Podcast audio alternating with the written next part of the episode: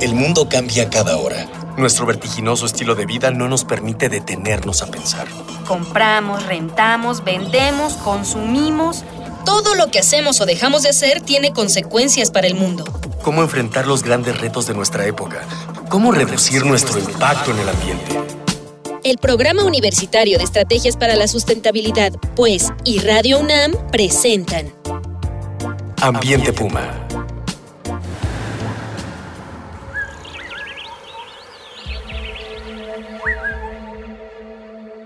Tal? Qué gusto que está con nosotros. Soy Mireya Yemas, directora del Programa Universitario de Estrategias para la Sustentabilidad de la UNAM. Y como siempre, pues le doy la más de las cordiales bienvenidas a este su programa Ambiente Puma. Voces, ideas y acciones sustentables. Pues digamos que los ciudadanos, usted y yo, tenemos a nuestro alcance una herramienta muy poderosa para poder disminuir nuestro impacto en el planeta. Esto es el consumo, lo que compramos. Como consumidores tenemos la oportunidad de utilizar, por supuesto, nuestro criterio y también la información disponible incluso buscar la que no esté tan disponible, para disminuir el desperdicio y promover patrones de consumo que contribuyan con la, con la sustentabilidad.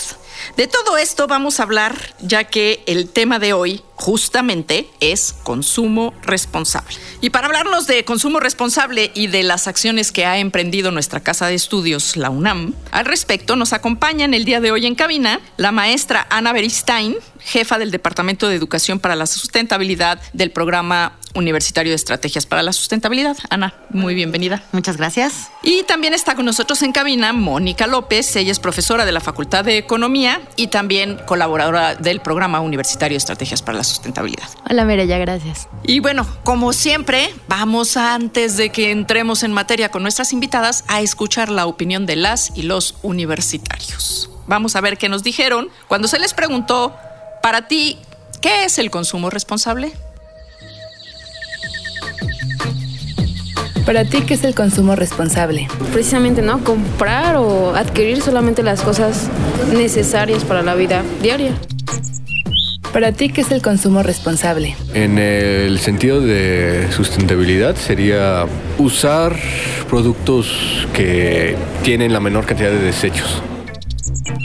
Para ti, ¿qué es el consumo responsable? el consumo responsable sería eh, tratar de consumir una cierta cantidad de productos sin que tenga un efecto contraproducente al mundo, ya sea como generando basura o contaminando. ¿Has intentado cambiar algún producto de marca comercial por uno que tenga menor impacto ambiental? Pues para empezar, hay veces que lo, ahora es que lo barato sale caro. En vez de, no sé, comprarte 10 rastrillos de, de 5 pesos cada uno, te puedes comprar un rastrillo de 50 pesos que te va a durar lo mismo o más y va, bueno, o sea, hay veces que, que le conviene a todos, ¿no? O sea, tiras menos, ocupas menos, ocupa menos lugar en tu casa inclusive y dura más, o sea, es un, puede ser un producto de mejor calidad.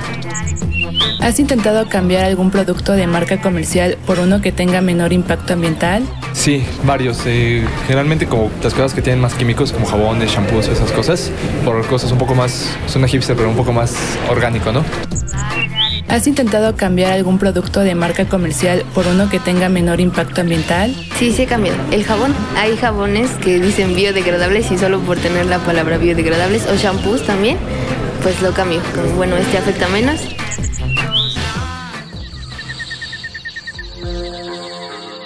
Bueno, pues estas son las voces de las y los jóvenes universitarios y vamos a preguntarle a las expertas que nos acompañan el día de hoy en esta, en esta mesa, ¿qué es el consumo responsable? Ana. Bueno, pues el consumo responsable es justo el consumo de bienes y servicios para atender nuestras necesidades, pero que a la vez minimizan el uso de los recursos naturales, los materiales tóxicos y las emisiones de residuos y contaminantes durante todo su ciclo de vida eh, en, el planeta, ¿no? Es decir, ese consumo que busca un menor impacto ambiental eh, y afectar y afectar poco a los ecosistemas de los que dependemos, ¿no? ¿En qué principio se basa el consumo responsable? Ana ya apuntaba algunos. ¿Qué, qué les podemos decir? Decir a los chicos y las chicas que nos respondieron esta pregunta? Pues yo diría que tiene como tres principios fundamentales. Uno, consumir un menor volumen de bienes, como bien decían los chicos en, lo que escuchamos.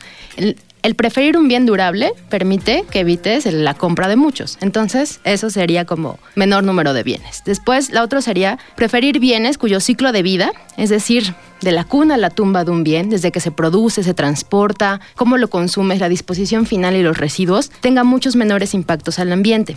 Otro sería que el consumo de ese bien represente efectos sociales para la comunidad. Esto es que sea de alguna cooperativa, que venga de productores locales, que no haya traslados grandes para el mismo, porque aparte de que generas menos impactos al ambiente, te permite generar economías solidarias y locales que promueven, ¿no? Como parte de cosas de menor impacto ambiental, pues empleos nacionales. Claro. Estamos hablando del ciclo de vida de un producto. ¿De qué hablamos cuando hablamos de ciclo de vida de un producto, Ana? Bueno, pues justo de todos los factores que intervienen para la producción de un bien. Es decir, desde las materias primas que se utilizan, cómo transportamos ese producto hacia los centros de venta, cómo se empacan esos productos, qué pasa cuando se dejan de usar esos productos, a dónde se va ese residuo, si ese residuo se aprovecha o no se aprovecha. Por eso hoy por hoy ya se llama no solo de la cuna a la tumba, es decir, desde que surge el producto hasta que se desecha, sino de la cuna a la cuna. Es decir, otra vez, ya lo desechaste y entonces reaprovechaste esos materiales o no. Entonces, bueno, analizar todo este ciclo es muy importante para saber los impactos que tiene utilizar una libreta de tal característica o de otra, papel reciclado o no reciclado, en fin, tantos bienes que, utilizamos en la vida diaria. Eso es lo, que, lo, importante que, podemos ver, ¿no? Pues usted que nos está escuchando, anímese, mándenos sus comentarios, sus dudas, sus sugerencias por Twitter arroba UNAM Sustentable, Facebook Sustentabilidad UNAM o márquenos 5622-5212. Recuerde que este espacio lo construimos entre todas y todos y pues con sus voces estamos haciendo aquí comunidad. Y el día de hoy tenemos dos colecciones de libros de nuestra huella en el planeta y una pluma Germina Kit vaya con el nombre más elegante que le han puesto, es esas plumas de polímero de maíz que uno puede, cuando se termina de usar la pluma, enterrar y pues trae semillitas de algo, alguna plantita. En este caso no sé qué plantita le va a, ser, le va a germinar si usted se lleva su germina kit. Y nos llama, nos dice qué cosas, qué acciones, qué prácticas de consumo responsable realiza de manera cotidiana. ¿Cómo puede un, la persona que nos está escuchando eh, elegir un producto con menor impacto ambiental? ¿Cómo sabe? La primera cosa que genera menor impacto ambiental, como decíamos hace rato, que sea durable. Eso evita menos compras. Después, que sea que en la etiqueta se vea que es un producto reciclado. En eso hay que tener mucho ojo. Hay varios productos que dicen reciclable y lo que queremos es que ya sea un producto que tenga materias primas post consumo. Ahora también es bueno que ese producto pueda ser reciclable. Sí, exacto. la combinación sería reciclado y después otra vez reciclable. Sí, pero yo lo digo porque de repente todo lo ponen y ves y dices. Sí, ahora ya todo es reciclado. O sea, trae el triangulito, ¿no? Del reciclaje. Sí, pero intención es que esto ya venga post consumo, entonces sí, que sea reciclado. Otro que tenga la menor cantidad de embalaje posible, que tenga, o sea, el menos empaque. Sí, ahora puede comprar algo uno muy pequeñito, como por ejemplo un USB o unas pilas, y resulta que el empaque es tres, cuatro, a veces hasta cinco veces más grande que el producto. Sí, exactamente. Elaborado con plástico además, más cartón, más, ¿no? Este, sí. Claro, y eso es basura, ¿no? Sí, exactamente. Bueno, un residuo. Y la otra es también tener preferencia por un producto que sea elaborado localmente, para que eso evita que sean los traslados grandes, ¿no? En el caso de, por ejemplo, algún tipo de galleta, ¿no? Que sea de amaranto, aquí, por ejemplo, en el DF de Milpalta. Los productos de nopal, de la zona de Milpalta, ¿no? Los productos de nopal, o en el caso del café, que se tengan un sello orgánico, ¿no? También alimentos que procedan sello orgánico, que tengan prácticas agroecológicas, sino productos que apoyen el comercio justo, que sepas que al productor se le dio como el sí, un precio justo por su mercancía. Esto que dijo Mónica de consumir local es importante porque pocas veces nos ponemos, estamos muy acostumbrados, ¿no? La mayoría de las personas a ir al súper y entonces consumir todo ahí en el súper ha sido pues, muy cómodo, ¿no? Por cuestiones de tiempo. Pero esta compra de los mercados locales, sobre todo aquí en el DF, justo como decía, que tenemos a Milpa Alta y a las zonas rurales que proveen de muchos, de muchos bienes que podemos aprovechar y que pocas veces los vemos, creo que es muy importante para disminuir los impactos de traslado, ¿no? En este tema. Sí, de hecho aquí tuvimos hace no mucho tiempo una una charla con los chicos del mercado de Tlalpan, que es un mercado que ofrece precisamente productos locales de básicamente de la zona de Tlalpan, pero bueno, esto se podría reproducir en prácticamente todas las delegaciones que tienen suelo de conservación en donde se generan productos básicamente alimentarios, ¿no? que pueden ser surtidos a la ciudad y que realmente eso podría ser un círculo muy virtuoso, muy positivo de consumidor productor, ¿no? Claro, y aparte creo que como consumidores te permite visibilizar quién es tu productor. Porque hay veces que cuando solo adquieres un producto, te parece invisible quién lo generó. Y aquí puedes estar viendo más directamente quién es el que lo proveyó y hacer un, un circuito más cercano respecto a la mercancía. Y también un circuito humano, ¿no? Más cercano, porque de pronto estamos tan desprendidos de quién está detrás de la producción del, ¿no? Y bueno, y se dan todos estos este, círculos perversos de donde hay mano de obra muy mal pagada para generar productos pues de bajo precio, pero al costo o pasándole el costo del, del no precio a los productores, ¿no? a la persona que lo trabaja. ¿Son más caros los productores, digo, los productos de, orgánicos, eh, de comercio justo, etcétera? Eh, pues mira, en algunos casos, la verdad es que hemos dado seguimiento al tema durante estos últimos cuatro o cinco años en la universidad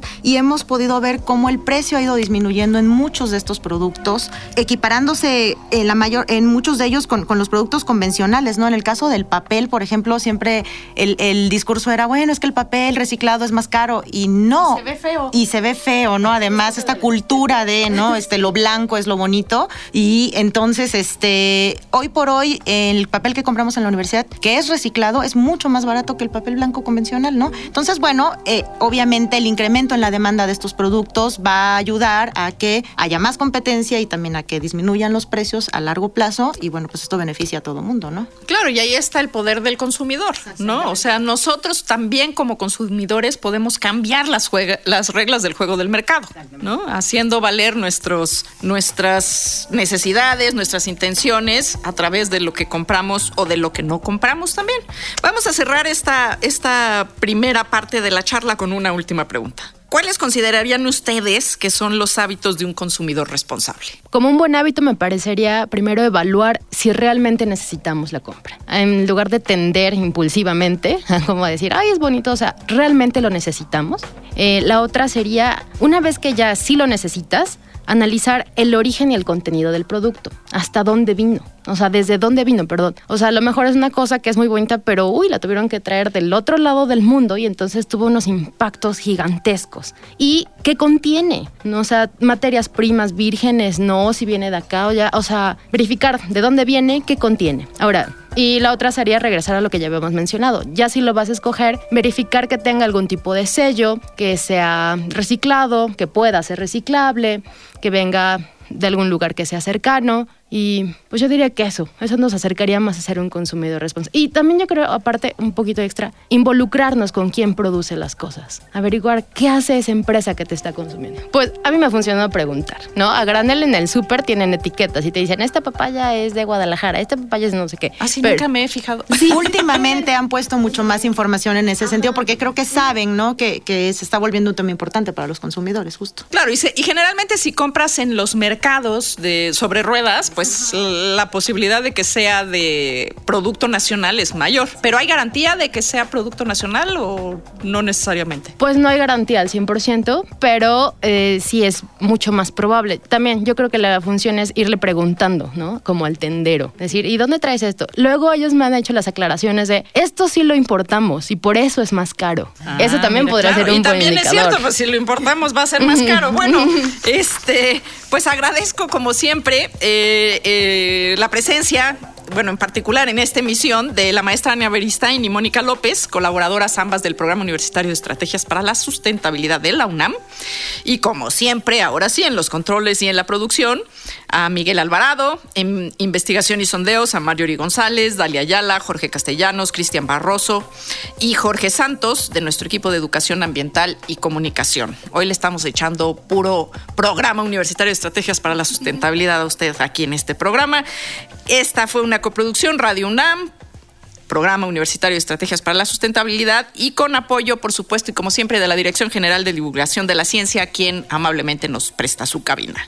Los invitamos a que nos acompañen en la segunda parte no crea que ya acabamos, de consumo responsable. Todavía quedó mucho en el tintero y vamos a seguir con usted reuniendo ideas, voces y acciones sustentables. Aquí en Ambiente Puma. Una pequeña acción. Un cambio de actitud. Nuevos hábitos. Y nuevas formas de entender y relacionarnos con el mundo. Paso a paso. Aportamos un granito de arena. Para construirnos un futuro. El Programa Universitario de Estrategias para la Sustentabilidad, pues, y Radio UNAM presentaron Ambiente Puma.